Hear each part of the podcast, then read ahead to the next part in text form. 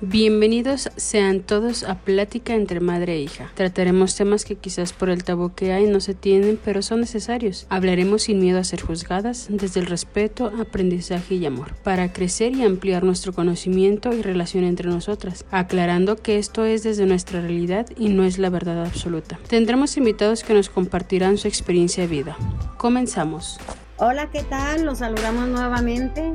Estamos con ustedes, Alma y Lucy, para compartir el día de hoy nuestro episodio con la parte 1. El día de hoy vamos a tocar un tema que continúa con los episodios anteriores que ya hemos visto, si bien recordamos cómo es la maternidad, la paternidad, si queremos o no queremos tener hijos. Ahora vamos a ver lo que es el tema de la crianza responsable, pero desde otra perspectiva, desde la perspectiva de los hijos. Porque si bien hemos visto en internet, se le da la vista a los papás, cómo es un papá en una crianza responsable, una crianza afectiva, una crianza positiva, ¿no? Pero ¿cuántas veces se les ha preguntado a los hijos cómo se sienten? Esa crianza que les dan sus papás. ¿Qué les hace falta? ¿Qué les sobra? Y pues vamos a completar a ver de qué manera Dios nos ilumina el día de hoy. Y para eso el día de hoy también tenemos una invitada. Nos quiso acompañar después de tanto insistir, pero gracias a Dios se prestó todo para que aquí esté. Les dejamos con ella. Antes que nada, muchas gracias por invitarme. Qué emoción. Después de checar su agenda,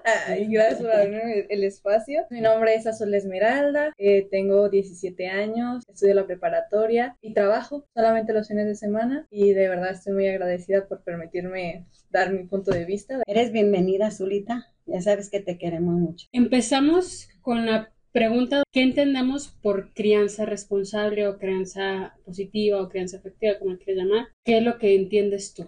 Yo entiendo que es como una crianza sin violencia, una crianza donde den buenos valores, una buena educación y siempre como cuidando el estado psicológico de, de los hijos en este caso hacia mi persona, siento que es más que nada eso, no ser violento con forzar el tipo de valores que quieren dar, sino ser como muy sutil con ello. ¿Y usted, madre? Pues mira, yo remontando mis, mis tantos y tantos años y viéndolo de un poco con ustedes, pues también a mí me dice, aparte de todo lo que dijo Azul, es muy positivo, pero también tenemos que darle la oportunidad de que se equivoquen y tenemos que darle la oportunidad de que asimilen todo lo que quieren, pero que sepan decidir con responsabilidad, porque todos nos equivocamos. Lamentablemente o afortunadamente para aprender, nos equivocamos. Y si no les damos a los hijos esa oportunidad, esa libertad de que crezcan, de que aprendan, pues ¿cómo se van a equivocar para aprender? Obviamente también puede ser que alguien no se equivoque en lo que está haciendo, pero yo me atrevo a decir que la mayoría de adolescentes y jóvenes se equivocan en alguna cosa. Yo hasta hace poco que están como que el auge en redes sociales, yo no tenía en mi mente o en mi pensamiento la frase crianza responsable o crianza respetuosa, pero empezó el bombardeo del algoritmo de redes sociales y salió pues muchos videos y fue como que fui consciente de lo que era la crianza responsable, pero no desde la perspectiva del hijo, sino que todo desde los padres.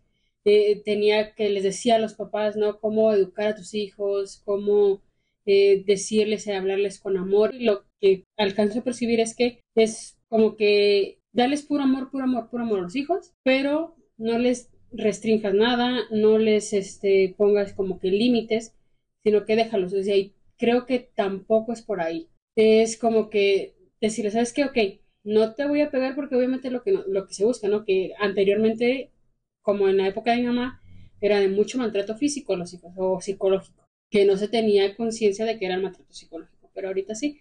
Entonces, es a lo que está ahorita con este nuevo eh, adjetivo, nuevo, no sé, calificativo, que es ya no maltratar a los hijos, pero tampoco le están poniendo límites. Creo que hay mucha malinformación o eh, malentendido de ese, de ese significado, de, de, qué es la crianza. Y pues obviamente cada cabeza es un mundo, pero no sé, siento que está como, ¿dónde dejas a los hijos en esa parte de, de esa sobreinformación que hay en Internet ahorita de la crianza responsable?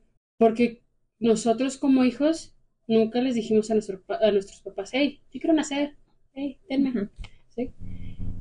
Y decía que mi mamá, es que no les, déjalos que se equivoquen, déjalos que hagan su, sí, pero pues también tenemos que tener en cuenta que los papás no saben hacer, ser papás. Sí. Pero fíjate que tocas un punto bien importante ahí porque estoy de acuerdo completamente contigo, porque no sabemos ser papás. Pero desde tu, tu noviazgo, desde tu infancia, tienes una enseñanza que no quieres ver. ¿Por qué? Yo, este, cuando daba las pláticas prematrimoniales, yo les decía, vean a sus vecinos. Dice por ahí una canción, si al vecino lo están rasurando, pues pon tus barbas también a remojar tú, porque también te va a tocar un día rasurarte. ¿A qué voy con esto? Que Pedro, Juan, Francisco, Pepe, etcétera, etcétera, se casó. ¿Cómo le fue en su matrimonio? ¿De qué manera está educando a sus hijos? Es una escuela tan enorme el mundo, como no tienen una idea, pero no queremos ver. Solamente a veces juzgamos. Ay, mira, fulanito, cómo le está yendo de mal. Mira, fulanito pero no nos atrevemos ni siquiera a hacer una oración por ellos para que les vaya bien. Entonces, una escuela específica para ser buenos papás no la hay y sabemos, pero esa parte del mundo, simplemente con tu hermano, con tu hermana, ¿qué dices tú? Ay, no, mis hermanos han batallado bien mucho para criar a sus hijos, que se la han rifado, que se la han rajado, en lo que sea, trabajan. Entonces, tú no quieres porque no quieres hijos, ¿verdad? Y esa parte te asusta, te asusta, te conmueve, te, te pone a pensar, lo que sea. Pero ahí está una enseñanza en ellos, está una enseñanza en tu hermano, tu hermana, y no la vemos como enseñanza. Simplemente a veces juzgamos o la pasamos por alto. Y eso nos da mucha enseñanza. El ver a los demás cómo están batallando. Ah, caramba, simplemente yo con mis papás. Pues que mi papá era alcohólico, que mi mamá este, trabajaba, y, pues, ¿qué voy a hacer yo en mi familia? ¿Qué quiero para mis hijos?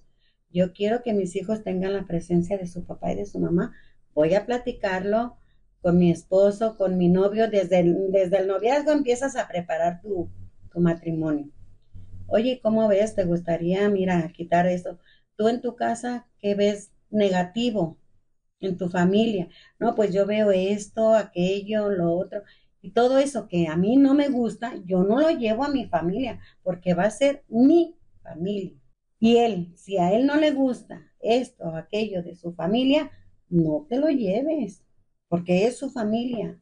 Entonces, es una familia completamente diferente a la que salimos.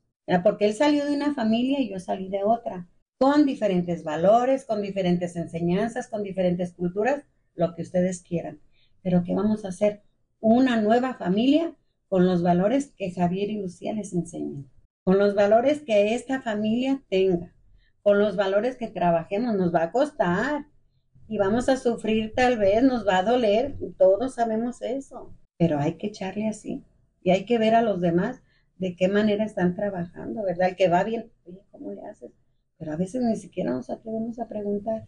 Sí, porque a veces solamente juzgamos, decimos, no, pues yo no haría eso con mis hijos, pero tampoco vemos que esa persona tiene muchas cosas atrás, de que también se dejó guiar por la crianza de sus papás. Y como somos tan como a repetir patrones, tiene que haber alguien que los rompa. Eso es lo que debemos de hacer al formar nuestra nueva familia, romper los patrones que no te gustan. Y unir como las enseñanzas a hacer solamente una sola familia. Algo, algo que te, que te sirva, que te eduque, que te lleve a, estar integrados todo el tiempo. ¿Con, qué bases? Con el amor principalmente, el respeto y ya de ahí la unidad y, tanto, tanto que se desencadena de, de esas, en esas virtudes, en esas cualidades. Y ahorita todos los chicos, sin ofenderlas a ustedes, porque entran de parte de los jóvenes, yo, yo estoy en desacuerdo completo del nuevo vocabulario que están usando ahorita. Y a quienes están frente a mí, te cuesta mucho cambiar tu vocabulario o ser más respetuoso. No se diga en el noviazgo, ¿verdad? No se diga en el noviazgo. Pero nos adelantemos. Bueno, ahí Entonces son situaciones que desde ahí como papás podemos ir rompiendo con esos patrones desde el noviazgo. Bueno, antes de avanzar, ¿qué es realmente lo que nos dice Internet o el significado realmente de lo que es crianza responsable? Y en la UNICEF, aquí su definición dice, bueno, dice aquí como crianza positiva, La crianza positiva refiere que lo básico en cualquier estilo de crianza debe de ser el respeto a niños y niñas y adolescentes como sujetos relacionales, que tienen los mismos derechos que cualquier persona adulta y además un grupo de derechos que les son consustanciales por su condición de seres humanos en desarrollo. Se trata de una crianza libre de violencias que, a partir del trato respetuoso desde la educación, cuenta con mejores probabilidades para ser efectiva, saludable, adecuada y promover no solo los aprendizajes necesarios, sino el bienestar psicológico de los hijos e hijas. Mídete aborda con madres, padres y otras personas cuidadoras de niños y niñas y adolescentes la importancia de asumir de estas prácticas cotidianamente. Ello implica la crianza libre de cualquier tipo de violencia, la diversidad, la libertad y la autonomía, las muchas maneras de ser niños, niña son válidas y justas. La crianza compartida en la que madres, padres y otras personas cuidadoras son igualmente responsables de la educación. El respeto de los derechos de niños, niñas y adolescentes en el proceso de la crianza y la afectividad consciente, educar desde el afecto y que niños, niñas y adolescentes reciban el cariño. Y aquí a mí en lo particular en esta definición, no sé ustedes, pero me brincan muchas cosas. Y entre, en una de ellas dice aquí, es la diversidad, la libertad y la autonomía y la crianza compartida y que otras personas cuidadoras son iguales responsables de la educación. Por ejemplo, aquí, si nos vamos al ámbito de la educación, una vez que ya tienes hijos o bueno, los papás, ahorita hay mucho problema, o bueno, ya está bajando un poco la, la discusión que hay con los nuevos libros del gobierno y demás, de que muchos papás dicen, es que es mi responsabilidad como papá educar a mi hijo, tú como gobierno no decides qué, qué le voy a enseñar a mi hijo. Entonces, no sé ustedes ahí qué punto o, qué opinan, y sobre todo también con lo de la diversidad. Ahorita hay mucho con lo de lo que son los diferentes géneros, y mucha libertad en, en esa cuestión, que dicen que desde chiquitos ya los debes de dejar hacer lo que ellos quieran. Pero pues si seamos honestos, desde chiquitos no somos nosotros conscientes ni de lo que queremos. Ahorita queremos una paleta y mañana ya no la queremos o a los cinco minutos ya no la queremos. No sé ustedes ahí qué opinión tienen o si no les brinca tampoco esa parte de, de la definición. Yo creo que lo que más importa es como los valores que te dan en casa y lo demás es que es algo, es un tema muy así, como muy complejo o muy difícil de entender, el hecho de que la crianza influye mucho en tu vida, ¿sabes? Entonces, eso de que dices de los libros de gobierno y todo, a mí, por ejemplo, poniendo a mi persona de ejemplo, a mí me enseñaron unos valores en mi casa y yo salgo a la prepa, al mundo exterior, y es como de, es que no es lo mismo que me están diciendo. Entonces, es como tener la capacidad de discernir de lo que tú tienes también como tu persona, de lo que realmente quieres y de lo que vienen tus valores. Y como dices, no somos como personas de que hoy sí quiero algo y mañana no, somos eso, porque pues si tú le das algo a tu hijo siempre, si le das todo lo que quiere, entonces por el hecho de que te faltó, por ejemplo, mi papá me decía, es que a mí me faltó esto, no quiero que te falte, pero entonces no está siendo él mismo conmigo, sino que recorriendo su pasado de no quiero que te falte, entonces, ¿tú qué quieres para mí realmente? No tu pasado, ¿tú qué quieres? Eso también, si a mí me hace falta algo como hija, ¿qué voy a hacer con mis hijos? También es como muy, me hago la pregunta, ¿qué voy a hacer? ¿Saben? Pero... No, y creo que eso parte de lo que hemos hablado anteriormente en un episodio del si querer o no querer hijos, el hijo, los hijos o la maternidad o paternidad deseada. Yo le platicaba a mi mamá el otro día. Hay un TikTok ahorita que está como un tema muy interesante en cuestión a lo que la crianza que dice yo no necesito a mis hijos y no desde el del reproche a los hijos, no, sino del hecho de que como no los necesito, yo decidí por ellos que vinieran al mundo. Yo tengo que ver sus necesidades, pero sin el necesitar de ellos. O sea, no te lo doy porque te necesito, sino que te lo doy porque tú necesitas esto para tu vida. Y desde el hecho de no recriminarles algo, o de, como lo de que decías de tu papá, no estar haciendo con tus hijos algo que no hicieron contigo. Tú tienes que primero como humano sanar esos traumas para poder traer al mundo a otras personas. Y es lo que le decía anteriormente a mi mamá, que era por eso porque yo no quería tener hijos. Porque hay una sociedad muy destruida, psicológica, emocional y todo lo que tú quieras hablando, que no se ponen a pensar en sí voy a traer al hijo, pero ¿en qué condiciones voy a traer al hijo? Porque lo que se trata es de que no vengan a como que a sufrir y otros dicen, ah, es que yo la batallé, pues tú chingale también. O es que yo a tu edad, yo ya hacía esto y esto, pues qué bien, felicidades, pero no somos iguales. Y creo que esa es la parte, yo, no, no sé usted, ¿verdad? Pero esa es la parte de que no porque tú hiciste algo de cierta manera, quiere decir que yo tengo que hacerlo también de cierta manera. A lo mejor la genética pudiera ser de que, ay, mira, hace el, el gesto igual que el papá o hace o camina igual que la mamá, etcétera, ¿verdad? En ese ámbito pudiera ser, pero yo, por ejemplo, yo los crié a ustedes lo mejor que pude. Y no para que un día me lo pagaran, porque ahora que se fue tu papá, ustedes han estado muy, muy, muy exageradamente al pendiente de mí. Y nosotros obviamente no los criamos para eso, sino que los criamos para que fueran buenos hijos, tuvieran una bonita familia y una familia con muchos valores, porque el ejemplo, el testimonio que nosotros les hemos dado vale más todavía que la enseñanza que les hemos dado. Porque, fíjese, ahorita que dice eso, es cierto, muchos de los papás dicen, es que yo voy a tener a mi hijo para que cuando yo sea viejo no esté solo y, y entonces obligas al hijo a que o le metes eso en la conciencia de que tú eres para que cuando yo muera estés ahí. Y cuando obligas a alguien sabemos que hace todo lo contrario. Entonces creo que, por ejemplo, aquí en este caso, en nuestro ejemplo de vida, mi papá ni mi mamá nunca nos dijeron que yo recuerde, tú vas a estar para que cuando yo esté viejo me des cobijo o me des alimento, ¿no? Y en cambio, hemos estado ahí, ¿no? Y creo que muchos, hemos visto muchos ejemplos de que muchos ya jóvenes adultos no quieren estar con sus papás porque les tienen mucho rencor, les tienen mucho odio. ¿Por qué? Porque los trataron de cierta manera que ni siquiera les importa si se mueren o no. o les exigieron demasiado o cosas que no deberían de haberles exigido. Por ejemplo, yo conozco de una familia que son tres hijos, dos mujeres y un varón. Y tú tienes que estudiar, tienes que prepararte, por eso te estoy pagando, porque tú eres una alcancía para mí. ¿De qué se trata esto? No, es que él me va a mantener en un momento dado, ya cuando él trabaje. Pues, ¿qué hizo el hijo? El, el hijo trabajó, empezó a trabajar, estudió lo que él quiso y se fue. Él se independizó y se fue y él gana muy bien y viaja donde él quiere y sin pedirle permiso ni cuentas a los papás, ¿verdad? ¿Por qué no fomentamos mejor el amor, la humildad, que son valores que se quedan en un hijo? Y sin exigirles solitos te van a dar lo que tú necesitas al, al final del día. Porque, como decías tú, y es cierto, entre más le exiges al hijo, más le obligas a hacer esto, menos lo va a hacer. Y si le, porque todos, a todos Dios nos dio libre albedrío, ¿verdad?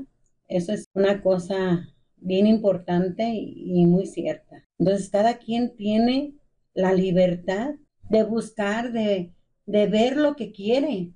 Es que tienes que ser licenciado porque yo soy licenciado. Pues, ¿qué te pasa? Si a mí no me gustan las leyes, yo no voy a ser licenciado. Es que tú tienes que ser doctor porque yo soy doctor.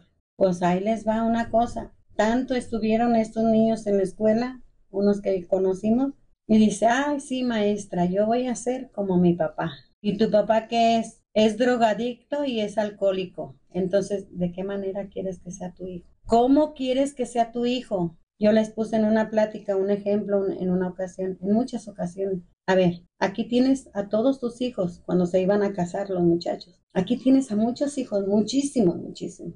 ¿De cuáles quieres? ¿De cuáles hijos quieres? No, pues yo quiero un doctor, yo quiero un licenciado, yo quiero... Y no muchos pedían un albañil o un muchachito pobre, no, no, ellos iban por lo grande. Entonces yo después les volteaba, como dicen por ahí, una pregunta. Entonces, qué tipo de papás les tienes que dar a esos hijos. Pero fíjese que, perdón que le interrumpa, el hecho de que quieras que cómo sean tus hijos, creo que está mal entendido para la mayoría. Porque el querer cómo sean tus hijos no quiere decir qué profesión van a ser tus hijos. No, porque... Y muchos se van a eso, de que yo quiero un, como decía usted, un médico, un, un, un arquitecto, lo que tú quieras, pero nunca se dijeron, no, yo quiero un hijo responsable, un hijo respetuoso, un hijo con valores, o sea, nunca. Por eso yo les decía, ¿qué tipo de papás le vas a dar a esos hijos? Porque esos hijos necesitan mucho amor en primer lugar, mucho. Y necesitan ser deseados para venir a este mundo, ser deseados y ser atendidos y no exigidos de nada, porque no les tienes que exigir nada. Tienes que darles tú todo lo que más puedas y él solito va a decidir lo que él quiere, porque también les tienes que dar libertad. Pero ¿sabe qué es lo malo? Que a veces dicen, es que porque soy tu papá y punto, o soy tu mamá y punto. No, y no es así. Y es como de que, ah, entonces me tengo que guiar por la autoridad y no tener mis propias decisiones porque tú eres mi papá o mi mamá. Entonces también siento que ahí entran muchas, como muchas ocasiones, muchos pensamientos negativos en ellos, en los o conflicto, ¿verdad? Causa conflicto. Entonces sí, también es muy contradictorio de querer darlos todos, pero imponerles también ciertas cosas. Que también tenemos que ser conscientes que como individuos en general, de chicos, pues obviamente estamos a responsabilidad de los papás. Pero eh, creo que hay una frase que mi mamá así siempre repite, en el pedir está el dar. Y en cómo nos piden a nosotros como hijos, creo que también está el hecho que nosotros demos a los papás. En cuanto, si tú quieres en calificaciones, en escuela, pero el otro día escuché un ejemplo que decía una psicóloga que había un chico que estaba estudiando música, pero los papás querían que fuera matemático. Entonces el chico eh, quería estar estudiando música y estaba con una banda de música y todo, pero los papás lo castigaron porque reprobó un examen y ya no lo dejaron ir a la escuela de música. Esa banda donde él estaba ganó un Grammy, pero él ya no pudo ser parte del Grammy porque los papás lo castigaron porque la música no era importante, era más importante el estudio. Entonces tenemos que ver también cómo son los hijos, o sea, es por eso importante de la paternidad deseada o maternidad deseada, el hecho de estar pendiente de cómo quiere desarrollarse tu hijo, porque a veces no es importante para un hijo las matemáticas, porque es artista. Y muchas veces a los papás les da miedo que un hijo les salga artista, porque es que se va a morir de hambre, cuando la realidad es que a lo mejor no es cierto. Aparte que no son hijos de uno, son hijos de, la vida. O sea, son prestados. Son prestados, los hijos se le van y hacen su propia vida y toman sus propias decisiones y se equivocan y aprenden. Porque yo también vi algo igual, bueno, algo parecido que decía que una niña sacó en, en español 10 y en matemáticas creo que le fue mal. Y los papás la metieron tanto a matemáticas, a matemáticas, a matemáticas, que empezó a perder el talento que tenía en español. O sea, en vez de enfocarse en lo que era buena, se, enfocaron solamente en lo malo de ella eso también pues está mal. Solamente enfocarse en lo malo que hace. Nuestra hija, la más grande de las mujeres, eh, quiso estudiar, que quería estudiar algo. Estuvo muy al pendiente mi esposo de estarle dando y pagando y demás. Y ya de repente dice, ¿sabe qué? Dice, es que no me gusta porque no, no le veo interés. Bueno, ah, está bien, pues tú eres la que tienes que trabajar. Yo, yo no, yo para lo que me falta, decía él. Tú busca en lo que te guste, pero como no quisiste lo que yo te iba a pagar y me hiciste perder tanto tiempo y dinero, pues ahora tú busca lo que quieras estudiar y a ti te va a costar. Vas a trabajar y vas a estudiar lo que tú quieras. Ya estás grande para que decidas y adelante. Y se las vio bien difícil, ¿verdad? Pero estudió y ahorita está trabajando bien, gracias a Dios. Pero, ¿a qué voy con esto? a que a los hijos también se les debe de dar libertad para que piensen y oportunidad para que se equivoquen y estar uno al pie como papá y mamá para ver cuando se equivocaron o cuando tropezaron, ayudarles a levantar, ayudarles a levantar, no a exigirles, no levantarlos yo, ¿verdad? Vente mi niño en mis brazos y demás, no, ayudarles. Te doy la mano y tú levántate. Y otro ejemplo también que tengo es de otro hijo, él se fue a trabajar. Me dice, yo ya no quiero estudiar, yo no voy a estudiar, como tú quieras. Dice, para que ni gasten mí. Bueno, está bien, qué bueno que me lo dices. Terminó la secundaria y ya era para entrar a la prepa. Yo voy a trabajar. Ah, muy bien, busca tu trabajo. Dice, trabajar conmigo no te gusta, entonces busca lo que tú quieras. Pues anduvo aquí, allá y más para allá. ¿Ya encontraste en dónde vas a trabajar? Sí, pero no me gusta. Pues mientras entra ahí, mientras encuentras otro trabajo. Trabajaba en un lado y luego trabajaba en el otro, se salía porque no le gustaba. dice, es que no me gusta. Mira, para trabajar en un lugar y que perdures, tienes que buscar el modo de que te guste. Y tienes que verle las cualidades a ese trabajo. Tienes que verle los pros y los contras, todo lo habido y por haber. Porque un trabajo, aunque te paguen bien, si no te gusta, no lo vas a hacer. Y vas a sufrir y vas a batallar y demás. Bueno, pues ya entró a trabajar y, y no le gustaba. Pues ándale que entró a trabajar a un lugar en donde le gustaba. Y empezó a echarle ganas de aprender aquí porque es muy inteligente. Todos son, gracias a Dios, muy inteligentes. A veces. a veces se nos de las dilexias. Total que empezó a preguntar aquí y allá y, dice, ay, fíjese, mi, ah, le decía al papá, que, que aprendí esto y lo otro, qué bueno. Observa cómo lo hace fulano, observa cómo lo hace sutano y, y de ahí vas a aprender. Bueno, no le gustaba estudiar, pues aprendió. Sabía todo lo habido y por haber de desarmar una máquina, por ejemplo, en donde llegan las señales de radiocomunicación y demás, un montón de cosas que me platicaba que, que a lo mejor yo me enredaría en explicarlas, pero él le gustaba y lo sabía hacer. Pero resulta de que cuando le mandan ingenieros estudiados a que hagan su servicio ahí en esa empresa donde él trabajaba, oiga, ¿cómo se hace? Preguntándole a él que no era estudiado y que no tenía título ni nada, dice, y llegó bien molesto porque decía, ¿Cómo es posible que yo no tengo este, carrera y ellos que tienen carrera no saben y que no sé qué? Pero más se dio de topes cuando vio que uno de esos ganaba más que él. No, no, no vengo, pero si viene enojado, le digo, ¿ahora por qué, hijo? Es que el, el fulano aquel gana más que yo y, y yo que le enseñé y se gano menos. le dice el papá, ¿sabes qué? Como dice el dicho, hijo, papelito habla. Tú no tienes con qué comprobar que sabes hacer todo eso. No tienes. Él sí lo tiene, él está ganando más porque él tiene ese papel. Pues entonces se dio la tarea de estudiar y ahorita es ingeniero. Y ese título. Así es. Historias de éxito. yo quiero ser así. yo no voy a estudiar entonces. Pero le costó mucho trabajo. Le costó mucho trabajo. Ahora, Pasando a otra pregunta. Ya con esto que platicamos un poco y con lo que sabemos, ¿cuáles creen que, que son o que serían los pros y contras de una crianza responsable, de una crianza positiva en cuestión a general? Pues yo siento que el hecho de pensar que de dar todo, siento que está mal, porque siento que también tienen que como sufrirle poquito para aprender a ganarse las cosas y a valorar las cosas eso siento que es como un gran problema en una, una crianza respetuosa. Yo la había sido responsable. El querer dar todo, el de que no, es que yo te tengo que cuidar, sobreproteger también. Siento que eso es, está mal. Y los pro, siento que es muy bueno para también desenvolverse si sabemos tener una buena crianza respetuosa hacia los hijos.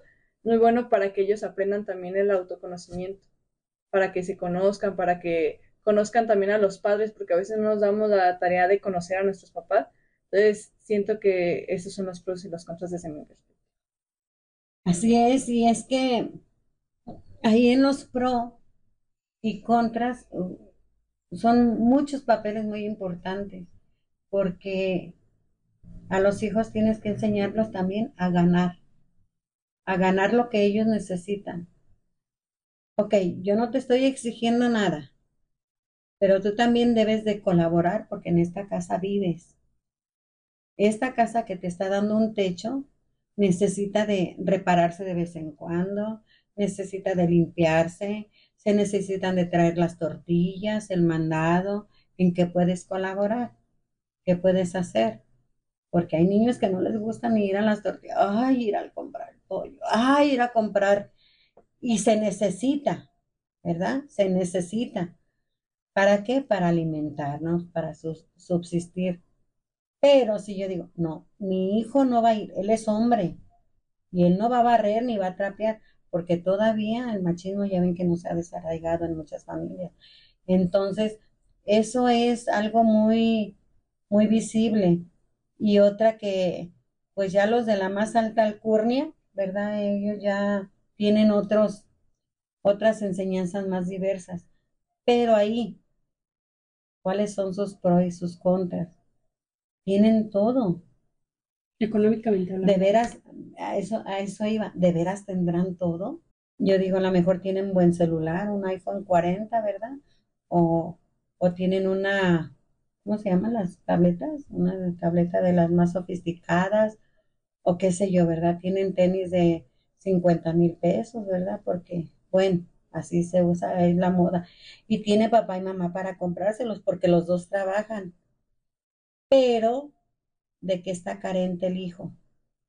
De la presencia de los papás, del amor que le deben de dar, esas intimidades de familia, esas convivencias de familia están muy ausentes o, están bien presentes. Entra dentro del papel de los pros ¿verdad? Y si son frijolitos, se los degusta uno tan a gusto y tan sabrosos cuando está toda la familia reunida, una tortillita calientita o, o qué sé yo, algo, algo rico. Ahí están los pros y los contras. Aparte de que sí es importante, mencionaba usted que cooperar en las labores de la casa, ¿no? Pero hay muchas veces que volvemos a lo mismo de cómo se lo pides al hijo. Porque si bien yo les decía en el comentario ese de que no necesitas tú al hijo, es parte de esta cuestión de que muchos le dicen, es que porque yo te estoy dando la vida, yo te traje a este, o sea, güey, yo no te pedí que me trajeras, a empezar. No tienes por qué exigirme, ¿no? Entonces, desde ahí creo que sería un pro el ejercer una crianza responsable o una crianza positiva o afectiva. El cómo le dices a las cosas a tu hijo. Y los contras, que es, como bien lo decías, o sea, el hecho de que les das todo, pero ya el mundo, que salen al mundo real, que ya son individuos responsables o medianamente responsables, supuestamente, ya no saben qué hacer porque como ya no les dan, ya no saben cómo ganarse las cosas. Entonces creo que eso es como un limitante para ser un adulto responsable en un futuro. Entonces creo que debe de haber un equilibrio en todo y saber desde chicos, o sea, los hijos, cuáles son mis derechos, cuáles son mis obligaciones y también el papá y la mamá, ¿no? Y creo que una parte importante es cuidar la salud mental, tanto de los papás como de los hijos. Estar pendiente no nada más eh, satisfacer sus necesidades económicas, porque a veces, como decía mi mamá, lo, más importante es un abrazo o un preguntarle cómo estás, cómo te fue en tu día. Y creo que no hay esa mesa de diálogo con la familia. Esa sobremesa que le llamábamos antes, el platicar, el degustarte un café, después de la comida platicar, un chiste, algo. Y ahorita todos estamos con el celular. Ahorita todos, yo he visto muchas mesas, muchas mesas, muchas familias en donde predomina el celular. En las familias, en un hogar, en un restaurante. Yo aquí sí les digo, cuando vienen todos, dejen su celular porque vienen con su abuela.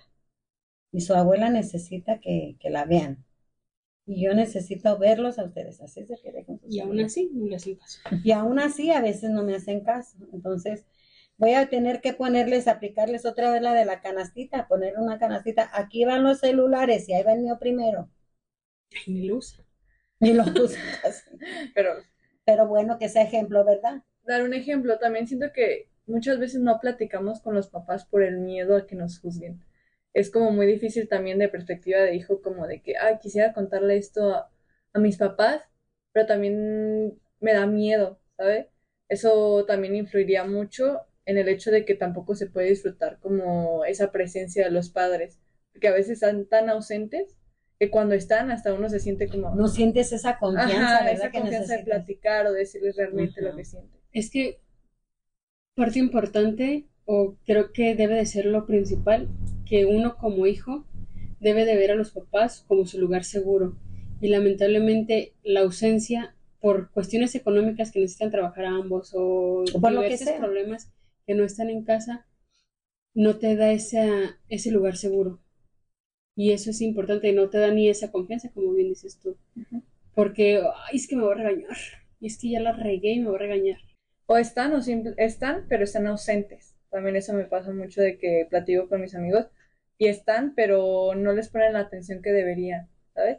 Yo escuché una frase, bueno, no una frase, una historia de un conferencista, se llama Yokon Kenji, algo así, que le decía a su mamá cuando él estaba chiquito, no, pues es que yo usted ya no la quiero. Y la mamá, ah, está bien, yo no estoy para que me quieras, estoy para que me respetes. Ah, Y yo estoy para quererte.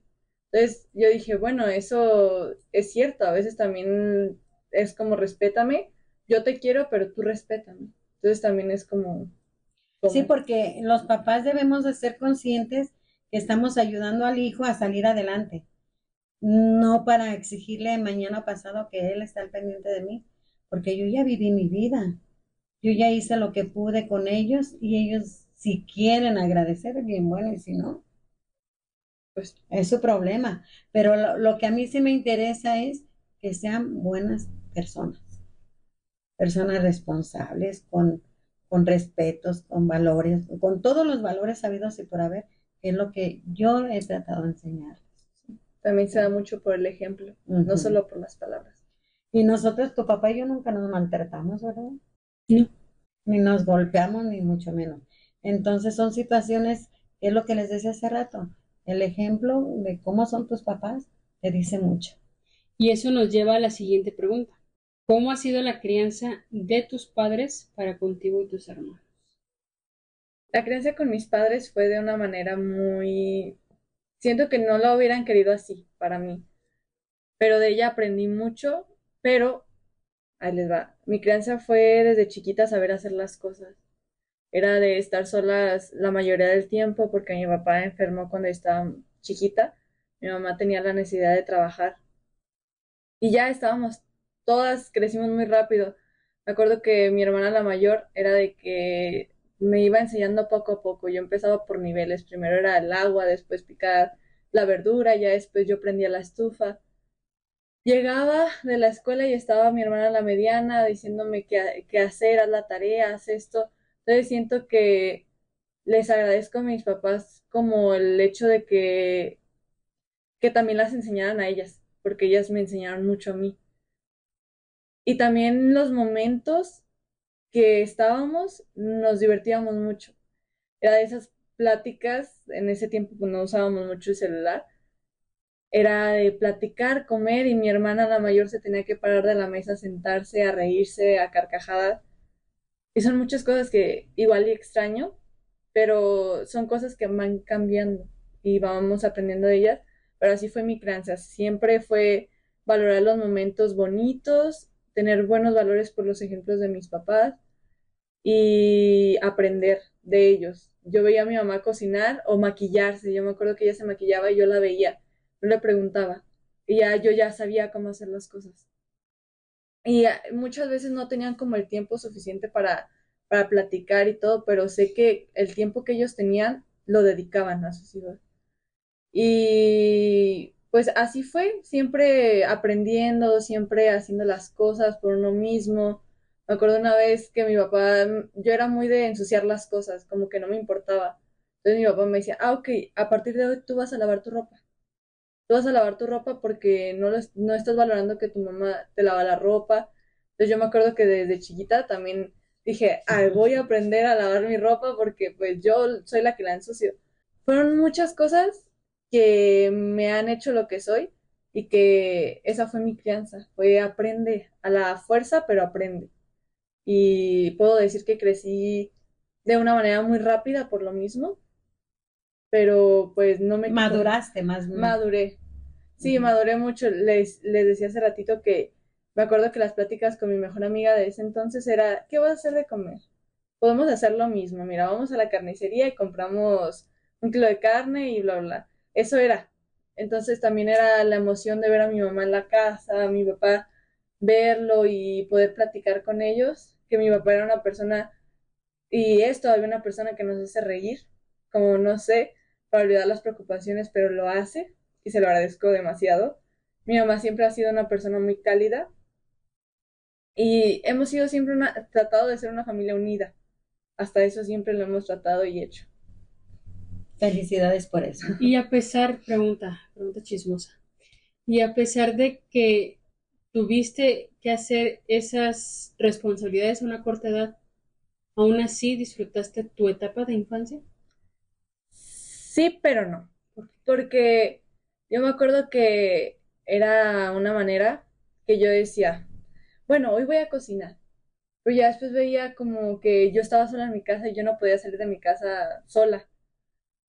Pero ya después cuando estaban mis papás y veíamos todos en la cuadra jugando, bote pateado, todo, mi tía nos llevaba al parque. Entonces, sí disfruté mi infancia, pero hubiera querido más que mis papás estuvieran presentes, un poco más. Pero aún así siento que no me faltó ser niña, jugar, reírme, caerme y todo ese tipo de cosas nunca me faltaron. Pero igual y si hubiera preferido un poco más de estar con ellos, de, por ejemplo, ellos llevarme al parque, porque también a veces íbamos y me acuerdo que mi mamá también nos teníamos que ir porque mi mamá trabajaba y todo ese tipo de cosas, pero sí la disfruté, pero me hubiera gustado que fuera un poco más diferente de lo que fue. Pues mi educación, mi, mi crianza con mis papás, pues ya, como dijo uno, ya pasó a la historia, ¿verdad? Pero lo que recuerdo y que agradezco es que yo también maduré muy a temprana edad por situaciones diversas también, pero yo sí disfruté mi infancia, disfruté mi adolescencia y mi juventud. Viví, bailé, ahora sí como dicen, lo bailado nadie me lo quita. Pero aprendí mucho, mucho, mucho a no llevar un patrón que se vivía en mi familia lo que yo me hice un propósito de que lo que no me gustaba de mi familia, no llevarla a la mía propia que yo iba a formar. Por ejemplo, vengo de una mamá que trabajaba todo el tiempo y de un papá alcohólico y yo no quise esos patrones para mi, mi propia familia que íbamos a formar mi esposo y yo. Aunado a lo que es que somos de familias completamente diferentes, con culturas diferentes, y todavía arrastrar con eso, con esos patrones, para nosotros, para en ese tiempo que no tenía novio, se me hacía una cosa increíble, imposible, y, y no, no, yo decía cuando yo estaba chica, no quiero en mi casa esto, yo, yo quiero tener una familia más unida y con más amor porque de eso carecía. perdón que le interrumpa. En usted desde pequeña, porque está diciendo que es lo que no quería en su casa, pero ya entonces desde pequeña tenía claro que ya no que, que usted quería formar una familia. Que yo no quería, que sí, sí, yo, yo tenía claro porque al principio un tiempo de mi infancia se me truncó mucho, varios años porque pues yo quedé inválida y, a mí me cuidaban mucho, me cuidaban exageradamente. Mis amiguitas, mis, siempre he sido muy amiguera y me cuidaban y me visitaban muchísimo. Pero esos tres, cuatro, cinco años que trunqué, ya cuando desperté, como que viví de una manera más sólida, más coherente y más como con más sabiduría de lo que yo quería para mi familia porque mi papá siempre fue alcohólico y mi papá siempre fue una persona muy, como muy, quería ser como muy recia, pero a final de cuentas también tenía su corazoncito, porque él era ex militar. Entonces siempre estaba leyendo sus periódicos amarillistas y, y con su pistola por un lado. Entonces, toda esa, esa jerarquía que él se formó, tal vez en un momento dado y con humildad, pues se le bajaban los humos y no le hacía nada a nadie. Pero cuando tomaba era otra persona completamente diferente. ¿Verdad? Yo decía, yo esto para tenerlo en mi casa, no. No, no y no. Ya empecé a crecer y a crecer y a crecer. Y yo veía familias que se llevaban muy bien, que platicaban y que jugaban entre sí y demás y había convivencia divertida. Por eso es que les digo que hay, en el mundo hay mucha enseñanza, pero no la queremos ver. Porque yo era muy amiguera. Entonces, mis amiguitas, vente, vamos a mi casa, ándale, vamos por esto, por lo otro. Y a todas las casas me metía. Y ahora díganme si me meto a una, no, ya no, y antes sí, pero yo veía esas visitas de aprendizaje. En una casa veía que había muchas muchachas, me gustaba mucho ir allí. Puras mujeres tenían, eran 14 hijos los que tenía la señora, eran 12 mujeres y dos hombres. Y yo a mis escasos... No televisión. seguramente no, pero a mis escasos 10, 12 años, ya uno de los hijos de ahí quería ser mi novio. No, mi hijo, espérate, estamos muy chiquitos y yo veía que, eh, pues que a ti, Alicia, a ti, Ana, a ti, fulana, a ti, Cristina, a ti, Perengana, te toca hacer esto. Todo se, se dividía en los quehaceres de la casa. Era una casa muy grande y, y este, me gustaba mucho ir ahí. Pero se dividían todas las, las labores de la casa.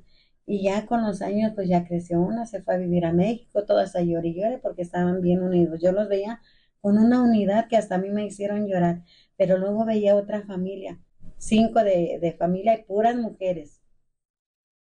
Y este santo señor diario, diario, diario, no faltaba un día que no rezaran el rosario.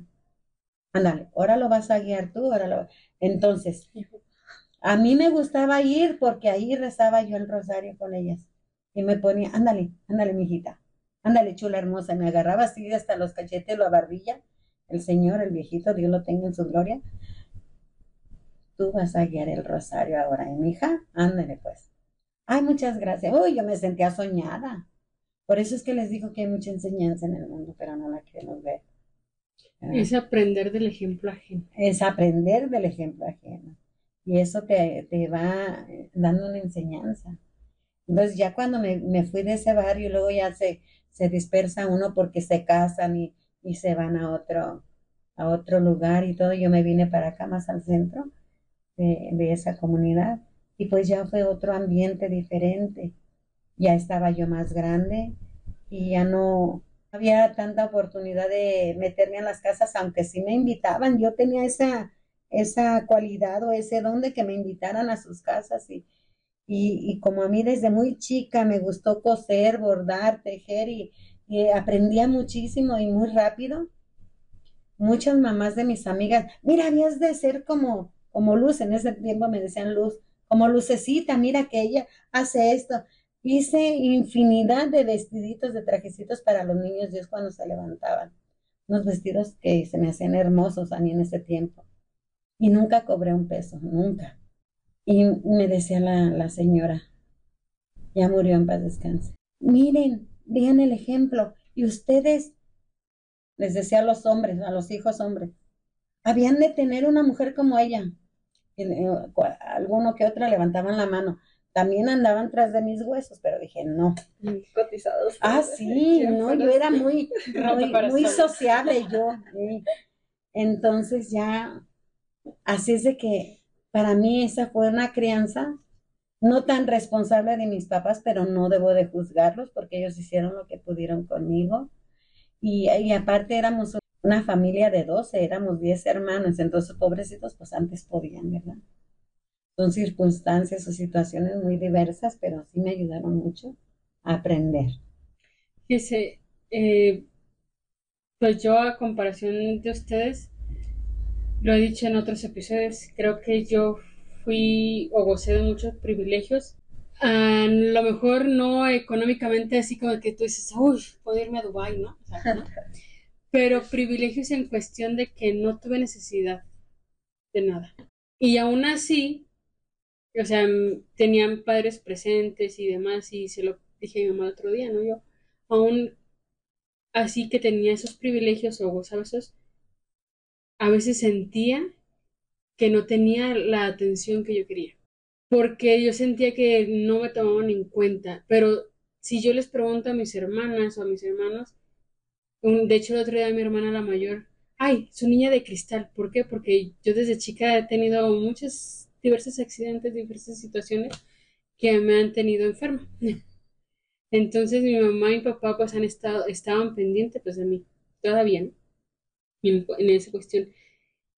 Pero yo no veía, no, no era consciente del privilegio que yo gozaba. Entonces, a veces nosotros como hijos también no valoramos los sacrificios de los papás, ¿Por qué? Porque damos por hecho o por sentado las cosas que ellos tienen que hacer. O porque vemos en el fulanito que tiene, que, tiene algo y papá, como también es papá, pues tiene que hacerlo. Porque el papá de él lo, le dio algo, entonces a mí me lo tienen que dar. Y, la realidad es que no, pues son diferentes, diferentes situaciones. Y aún con todos esos privilegios que yo tuve, yo me alejé de mis papás. Pero ahorita recordando hay una, una situación que, que yo también, o sea, no era consciente de los privilegios que tenía hasta que pasó eso. Cuando me operaron, estaba yo en la prepa y tuve que faltar pues un buen tiempo por la operación y demás. Entonces, por faltas y demás, el punto es que terminé saliéndome de la prepa porque ya no podía seguir porque no podía pasar una materia por faltas. El punto es que pues, me salí. Y mi papá me dijo, está bien, salte de la prepa. No fueron y pelearon también con el director y demás. El punto es que ya, dejo la prepa y después le digo, ¿sabe qué? Quiero seguir estudiando. Muy bien, pero como así como le dijo mi hermano, también me lo dijo a mí. Te va a costar. Si quieres seguir estudiando, va a ser bajo tu costo. Porque cuando yo te lo di, no lo aprovechaste. Y fue como un balde de agua fría, así como que, Y me costó volver a seguir estudiando y fueron como que muchas situaciones que tuve que pasar para poder terminar la prepa, Pero fui consciente hasta que no me lo hizo saber él, porque yo vivía con una burbuja, también mi papá, mi mamá, digo, perdón, vivía en una burbuja donde no necesitaba nada porque todo me lo daban. Entonces ya cuando fui consciente, cuando trabajé la primera vez que trabajé, también fue un balde de agua fría. Porque yo no era consciente, o sea, había trabajado así que puestitos aquí, de que hay los fines de semana un ratito, pero no era igual que, por ejemplo, una fábrica. Y cuando regreso de, de España, este, empecé a trabajar en una fábrica. Era el tercer día y yo ya estaba llorando que yo no quería estar allí. Dice mi papá, yo te enseñé los valores y uno de esos es la responsabilidad. Y yo no tengo hijos irresponsables. Entonces vas y me terminas al menos una semana. Y después de la semana, si quieres, renuncias. Y yo con lágrimas en los ojos ahí voy porque regresé. Cuando le dije eso, había venido a comer. Y le dije, es que ya no quiero. Tengo las manos cortadas y ya no quiero. pues total, que duré ahí tres años en la fábrica. ¿Tres años? Y no querías, querías salirte al tercer día. Sí, y de tres años. Ya hasta que dije, no, ya es suficiente, yo no quiero esto para mí. Pero, o sea, a veces los papás cometen ese error de tener a los hijos en una burbuja.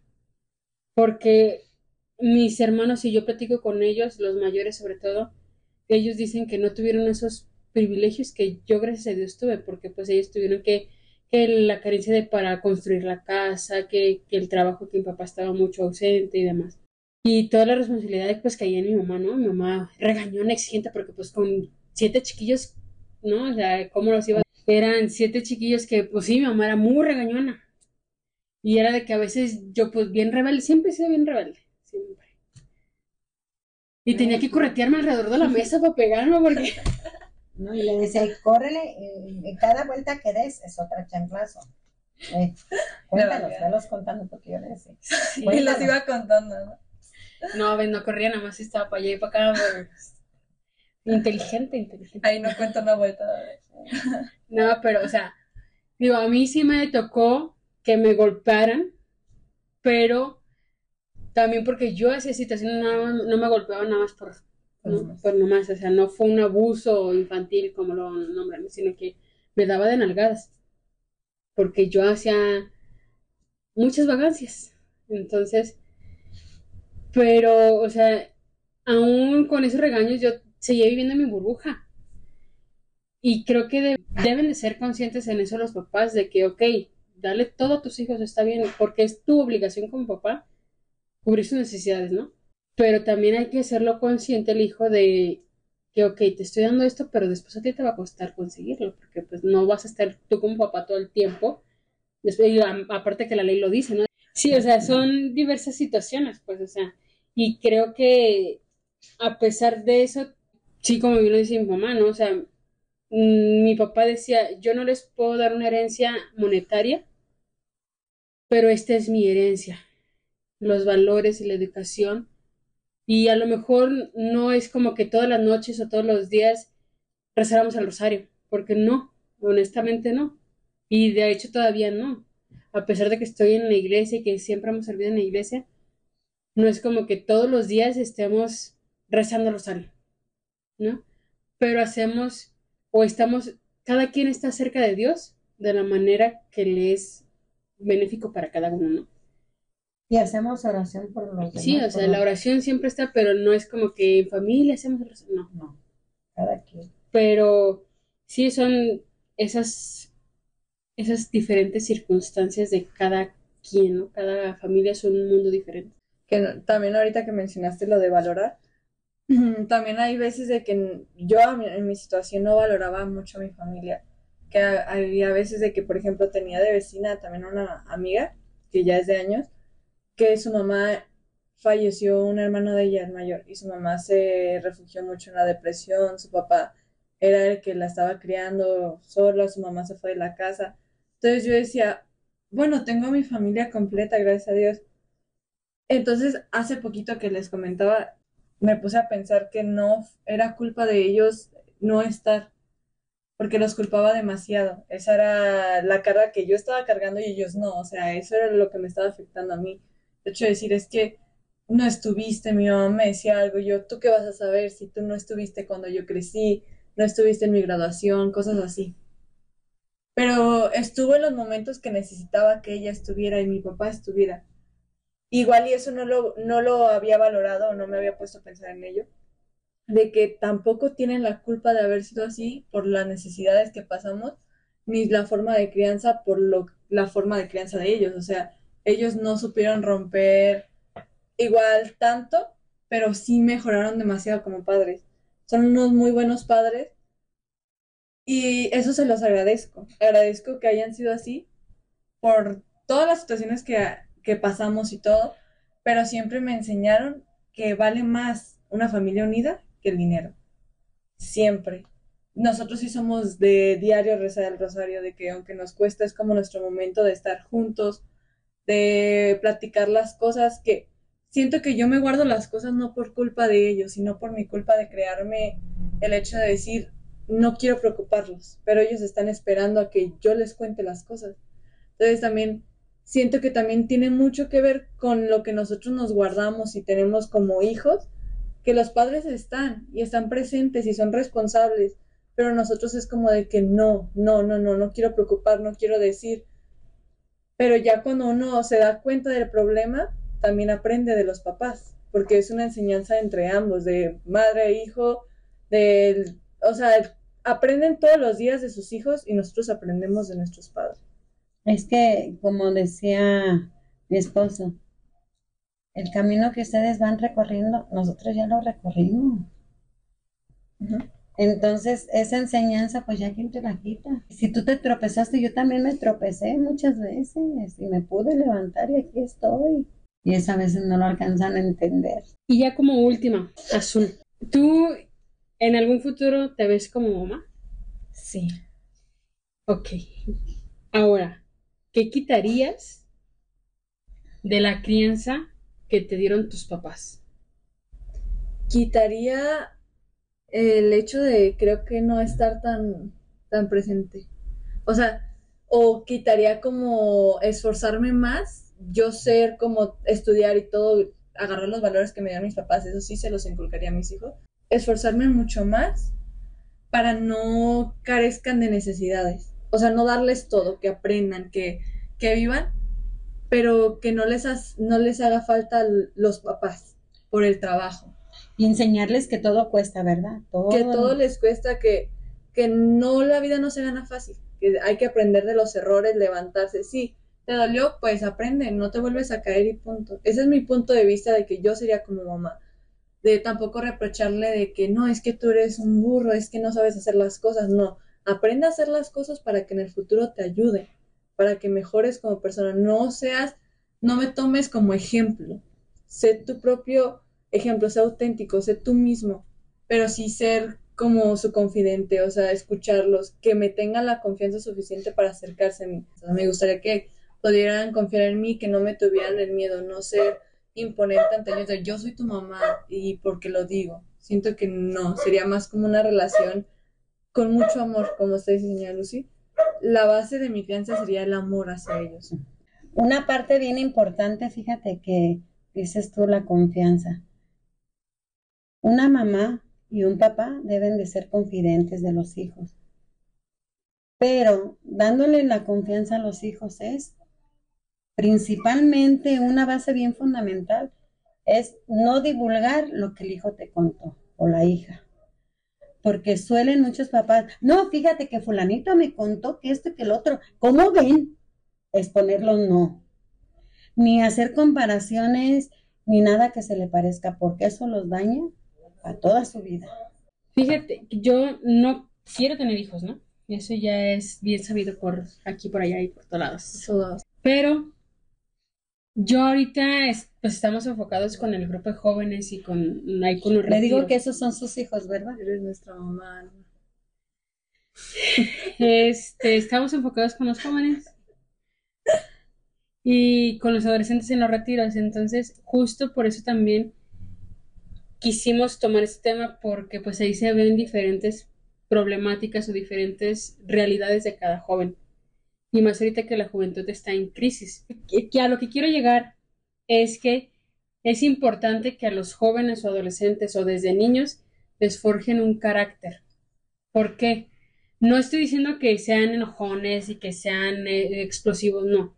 El carácter es el, que tengan decisión propia que les forjen ese libre albedrío, como decía mi mamá al principio, que se lo sepan inculcar, porque al final de cuentas tú como papá vas a dejarlos.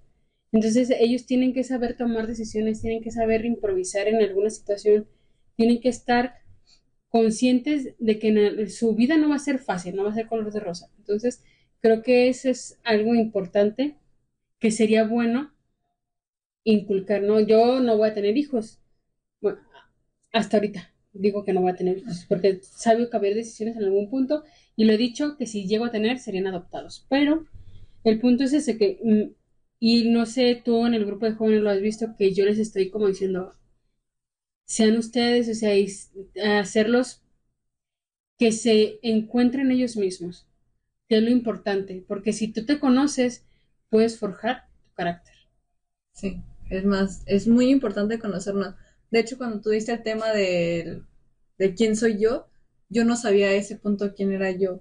Entonces también siento que de ahí influye la crianza, los valores, todo como persona, de que a veces nos sentimos en un punto donde estamos en lo más bajo y dices, ¿de dónde me agarro? ¿De, de quién me agarro para que me saque? Pues entonces también el hecho de saber quién eres y de sentirte bien contigo misma influye en todo lo alrededor eso también es muy bueno encontrarse con uno mismo. Fíjate que yo me siento feliz porque tuve muchos hijos y a lo mejor me juzgan mal por eso, pero aprendí a conocer a cada uno, porque en su momento les daba oportunidad de que me dijeran lo que querían. Y si un hijo te está hablando y tú le, cállate o espérate, no, no le grites ni, ni le digas no o escúchalo, ponle atención, porque no sabes si es un problema grave, complicado, delicado. O a lo mejor no que sea para ti, pero para él sí. Es Exacto, es, muy importante si, si él te lo dice, es porque te está haciendo ruido dentro de él. Y resulta de que no le dan la oportunidad. ¿Cuándo se van a conocer si no hay esa, esa relación de comunicación? tienen que darse la oportunidad de conocerse. Me decía mi esposo, ay, tú hasta en el caminar los conoces. Digo, es que así es. Eso es una intuición de la mamá, que tienes que saber conocer a tus hijos, a cada uno, porque tuve siete, crié siete. Entonces, cada uno es diferente. Cada uno tiene diferentes necesidades. Cada uno quiere que se le escuche de diferente manera y que le diga diferentes cosas. Y eso es una gran verdad. Y si no le dices, y si no le das oportunidad, ¿cuándo se van a conocer? Ni conoces al papá, el hijo al papá, ni el papá al hijo. Entonces son situaciones muy diversas, pero son reales. Y ya para concluir, ¿con qué te quedas? ¿Qué es lo que mejorarías tanto en ahorita en tu relación con tu familia, porque tú todavía estás chiquita y este o en algún futuro que seas mamá, qué es lo que te gustaría quedarte para mejorar obviamente? Yo de ahorita con la relación con mi familia eh, sanaría primero como las heridas que tengo de haberlos juzgado tanto tiempo y el hecho de no sentirme comprendida por ellos. Como tú decías que también te sentías así en un punto, yo también es como de que siento que no me comprenden, siento que no me quieren, pero soy su hija, soy su hermana, es obviamente que me quieren. Y menciono mucho a mis hermanas porque ellas también fueron importantes para mi crianza, ellas estuvieron ahí. Entonces, soy muy, muy apegada a ellos pero me cuesta hablar con ellos por lo mismo de lo que había pasado y todo. Entonces eso me gustaría sanarlo para sentirme bien con mi familia, el hecho de sentirme bien, de platicar, de, de todo eso, disfrutarlo y dejar de pensar en el pasado. Para el futuro, si Dios quiere y me da muchos hijos, me gustaría inculcarles que se conocieran, que aprendieran de sus errores, que todo lo que les doy lo hago por amor y no por la responsabilidad de que, ay, eres mi hijo y te lo tengo que dar, no, sino por el amor de que me gustaría que fueras una persona respetuosa y una muy buena persona con unos buenos valores en el futuro. Eso me gustaría inculcarles a mis hijos. Invitados a escuchar este podcast en familia. Sí. Y hay chillar y moquear. Y, todo. Y moquear. Ay, moquear. Y yo creo que sería parte importante del proceso de sanación. ¿no? Sí, Sí. es importante decir. Porque el llorar no, no te avergüenza, te sana. Sirve mucho. ¿Usted con qué concluye? Pues con eso, ¿verdad? Yo los invito a tener más amor, más humildad y mucho respeto, mucho respeto. No insulten a sus hijos para que ellos no insulten a los demás, porque eso a mí me da mucha tristeza que, que, voy por un lado o por el otro y unas palabras tan fuertes. No me asusta, me da tristeza, porque palabras de esas y más conozco, pero no las digo porque se me hace falta de respeto. Entonces, todos somos, recordar que todos somos, pues, templo y sagrario de Dios. Y si yo estoy insultando a un semejante, ¿a quién estoy insultando? Ahí se queda la pregunta. Yo vuelvo a repetir, no con mis hijos propios, pero a lo mejor compartir con los demás no es parte del evangelizar, que es lo que se trata de este podcast también, ¿no? El dar ese testimonio de cómo me gustaría que fuera cada ser humano, no como hijo, sino para poder ser una sociedad mejor em- tenemos que empezar con algo poquito. ¿no? Y creo que desde casa sería un, Lo ideal. un buen inicio porque hay muchas familias fracturadas. Entonces, si empezamos a sanar esas heriditas, es como que vamos a hacer una sociedad un poquito menos tóxica. Sí. Dice un dicho, de granito en granito llena la, la gallina el buche. Entonces, de a poco en poco, ¿verdad? Hay que poner nuestro granito de arena. Y te agradecemos mucho, Azul, por haber querido Estás participar. invitada para cuando quieras volver. Ah, muchísimas gracias. A ver cuándo me invitan. ¿Cómo te sentiste? ¿Cómo te sentiste? Y, y ya cuando tú quieras, tú nos dices, yo quiero participar en tal tema. Con mucho gusto estás invitada. Muchas gracias. Me hicieron sentir muy cómoda. Me gusta el ambiente. Sí, Sí, es. bueno. No se juzga aquí. Se puede platicar, ¿no? Yo gusto. Sí, no se juzga, no juzgamos a nadie ni criticamos a nadie. Todo lo que hablamos es para ayudar y ayudarnos nosotras. Porque como bien dice mamá, aprendemos más de lo que nos comparten que a veces a lo mejor de lo que compartimos. Porque no somos a veces conscientes de lo que estamos diciendo hasta después de que nos dicen, ay, yo gracias a ti estoy. Sí, pero muchas gracias a usted, señora Lucy, porque hizo un buen trabajo con Alma y eso se refleja en el grupo de jóvenes. Yes. Qué bonito. Me chiviaste. No la ensaltes tanto porque se lo va a creer. Hasta aquí el episodio de hoy. Les recordamos que tenemos nuestras redes sociales donde nos pueden dejar sus comentarios y siguiéndonos y compartiéndonos para tener más alcance. Instagram, arroba plática entre madre guion bajo e guion bajo hija. Facebook Plática entre Madre e Hija, nuestra página web pláticaentremadrehija.wordpress.com, recordándoles también pues que nos sigan en Spotify y en Apple Podcasts, dándonos ahí sus comentarios, sus cinco estrellitas, siguiéndonos para tener pues más alcance y poder llegar a más personas. Y que este mensaje que compartimos con ustedes tenga más alcance. También les dejamos nuestro número de WhatsApp donde nos pueden mandar un mensaje más directo con sugerencias de temas que quisieran que tocáramos, algunos comentarios positivos, críticas constructivas también son bienvenidos. 33 11 71 38 37. Bien, pues ya saben que yo termino con mi frase. El día de hoy tengo la siguiente. Lo que pasó ayer ya está en el pasado. Hoy tengo una nueva oportunidad. Cada día puedo transformar mi historia. No permitiré que nadie robe mi paz. No puedo con todo, no pasa nada. Nadie cortará mis alas con prejuicios. Soy libre y el miedo jamás me frenará. Voy con todo, sin mirar atrás. No dejaré que nadie decida por mí. Jamás pensaré que no soy suficiente. Adiós. Gracias.